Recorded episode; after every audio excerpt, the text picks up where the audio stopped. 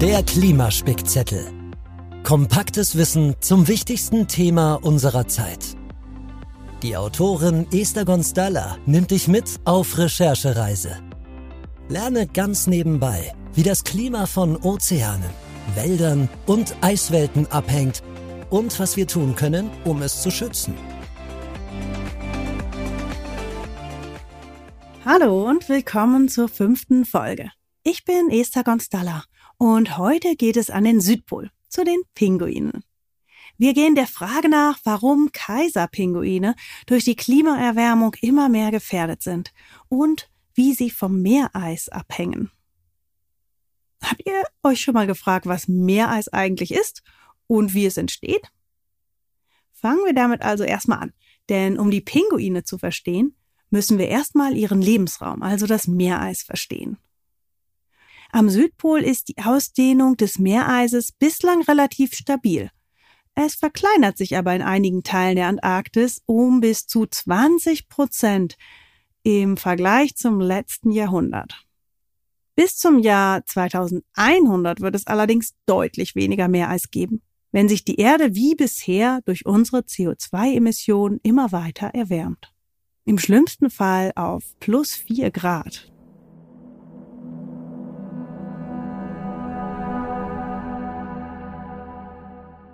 Wenn die Erde und damit auch die Meere sich immer stärker erwärmen, schmilzt also mehr von dem Eis, was auf den Ozeanen schwimmt, und es bildet sich auch weniger neues Meereis. Aber wie funktioniert das eigentlich genau, habe ich mich gefragt wenn die Ozeane so richtig kalt sind, nämlich bei minus 1,9 Grad Wassertemperatur, durch den Salzgehalt muss es etwas kühler als 0 Grad sein, entstehen auf der Wasseroberfläche kleine Eiskristalle und es formen sich sogenannte Eisnadeln. Diese Nadeln treiben halb über, halb unter dem Wasser. Das sieht dann von oben aus wie ein Eisbrei, der auf der Oberfläche schwimmt. Wenn viel kalter Wind über die Meere fegt und sich Wellen formen, entstehen aus diesem Eisbrei Pfannkucheneis. Kein Scherz, das nennen auch die Wissenschaftler so. Denn sie sehen genau aus wie Pfannkuchen. Platte, runde Eisschollen, die an den Rändern etwas hochgebogen sind. Aus diesen Pfannkuchen wird nach und nach eine dünne Eisdecke, die vom Wind zu bestehendem Meereis hingeschoben wird. Falls aber Windstille herrscht und das Meer spiegelglatt ist, ganz ohne Wellen, das passiert sogar auf den Ozeanen, formt sich aus dem Eisbrei sofort eine Dünneisdecke, die Nilas genannt wird.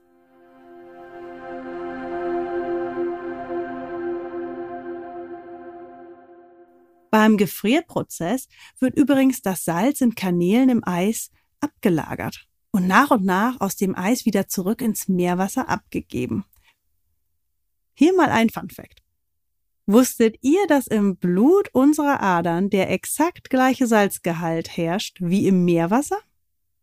Denn wir Menschen kommen ursprünglich wie alles Leben auf der Erde aus dem Meer. Zurück zum Meereis. Nach einem Jahr entsteht so eine bis zu ein Meter dicke schwimmende Eisdecke in der Antarktis. Das ist der Lebensraum der Pinguine.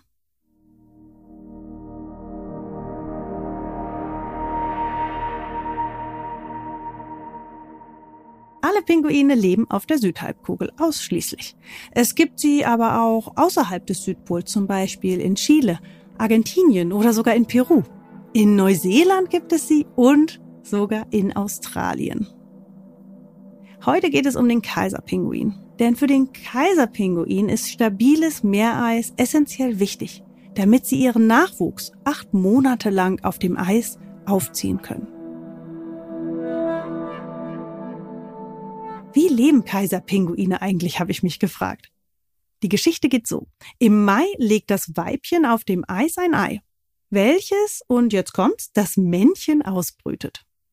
In einer Gruppe von hunderten anderen Männchen halten sie sich gegenseitig warm und balancieren das Ei auf den Füßen unter ihren Bauchfedern. Die Pinguinmütter sind in der Zeit aber nicht untätig. Sie gehen zwei Monate lang im Ozean jagen und fressen sich eine dicke Fettschicht an. Genau zur richtigen Zeit kommt die Mutter dann wieder, pünktlich zur Geburt der Küken. Nun haben wir Juli und tiefsten Winter auf der Südhalbkugel, wenn das Kleine schlüpft. Es sitzt dann erstmal weitere 50 Tage unter den Bauchfedern der Mutter im Warmen und wird von ihr gefüttert. Während draußen eisige minus 60 Grad Celsius herrschen, ist es unter den Bauchfedern mollige plus 37 Grad warm.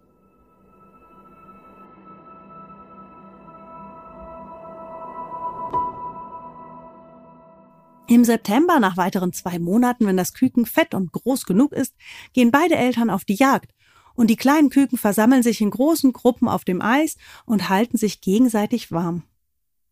Es geht am Südpol Richtung Sommer zu, wenn die Pinguinfamilien im Dezember an den Rand des Meereises ziehen. Die Jungtiere werden nun langsam flügge. Das sieht man daran, dass ihre grauen Babydaunen verlieren und zum ersten Mal in den kalten Ozean springen und erste Jagdversuche machen. Das Meereis beginnt im Dezember langsam brüchig zu werden und die Schmelze beginnt. Im Januar und Februar, also im Hochsommer, haben die Pinguinküken nun vollständig in ein schönes wasserresistentes Gefieder gewechselt, was sie auch bei längeren Tauchgängen und später auch auf dem Meereis warm hält. Jetzt jagen sie schon eigenständig ihr Futter im Ozean und sind nicht mehr auf ihre Eltern angewiesen. Das Meereis hat jetzt im besten Fall erst die kleinste Ausdehnung erreicht. Wenn aber das Meereis im Zuge der globalen Erwärmung zu früh schmilzt oder brüchig wird, würden die jungen Pinguine Gefahr laufen, zu früh und zu lange im Meer unterwegs zu sein, wenn ihr Gefieder noch nicht bereit dafür ist. Sie könnten sich verkühlen und schwächen ihr Immunsystem und in der Folge sterben mehr junge Pinguine und die Population der Kaiserpinguine würde weiter sinken.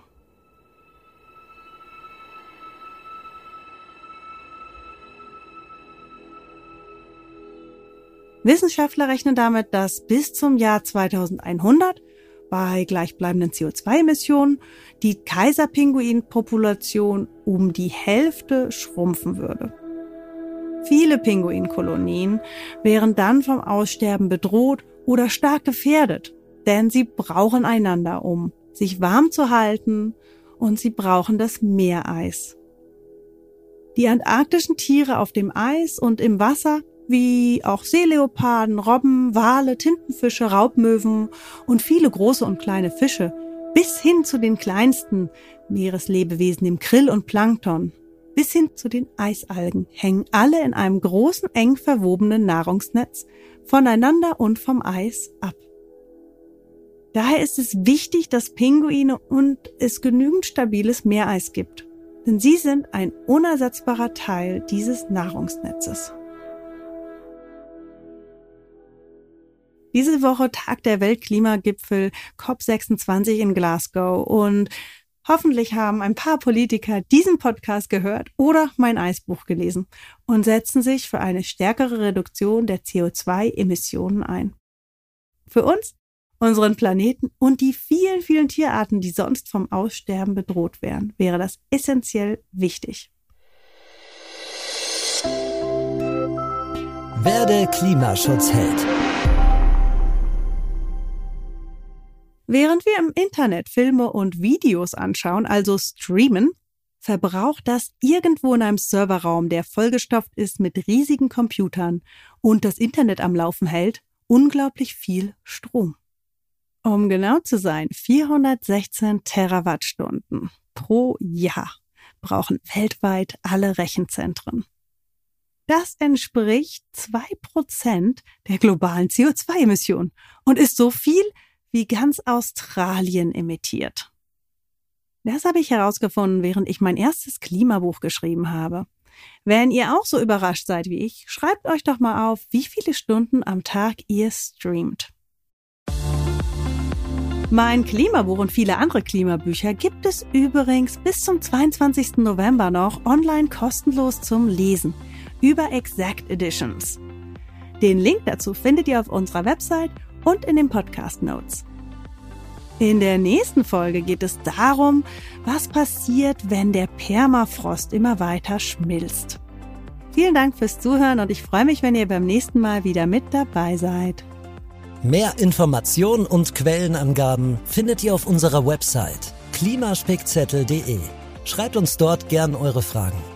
Der Klimaspickzettel wird produziert von Level Up Your Podcast mit der Unterstützung von Tom Dulowitz, The Good Voice. Inhalte und Recherche von Esther Gonstala. Konzept von Lars Rühmann.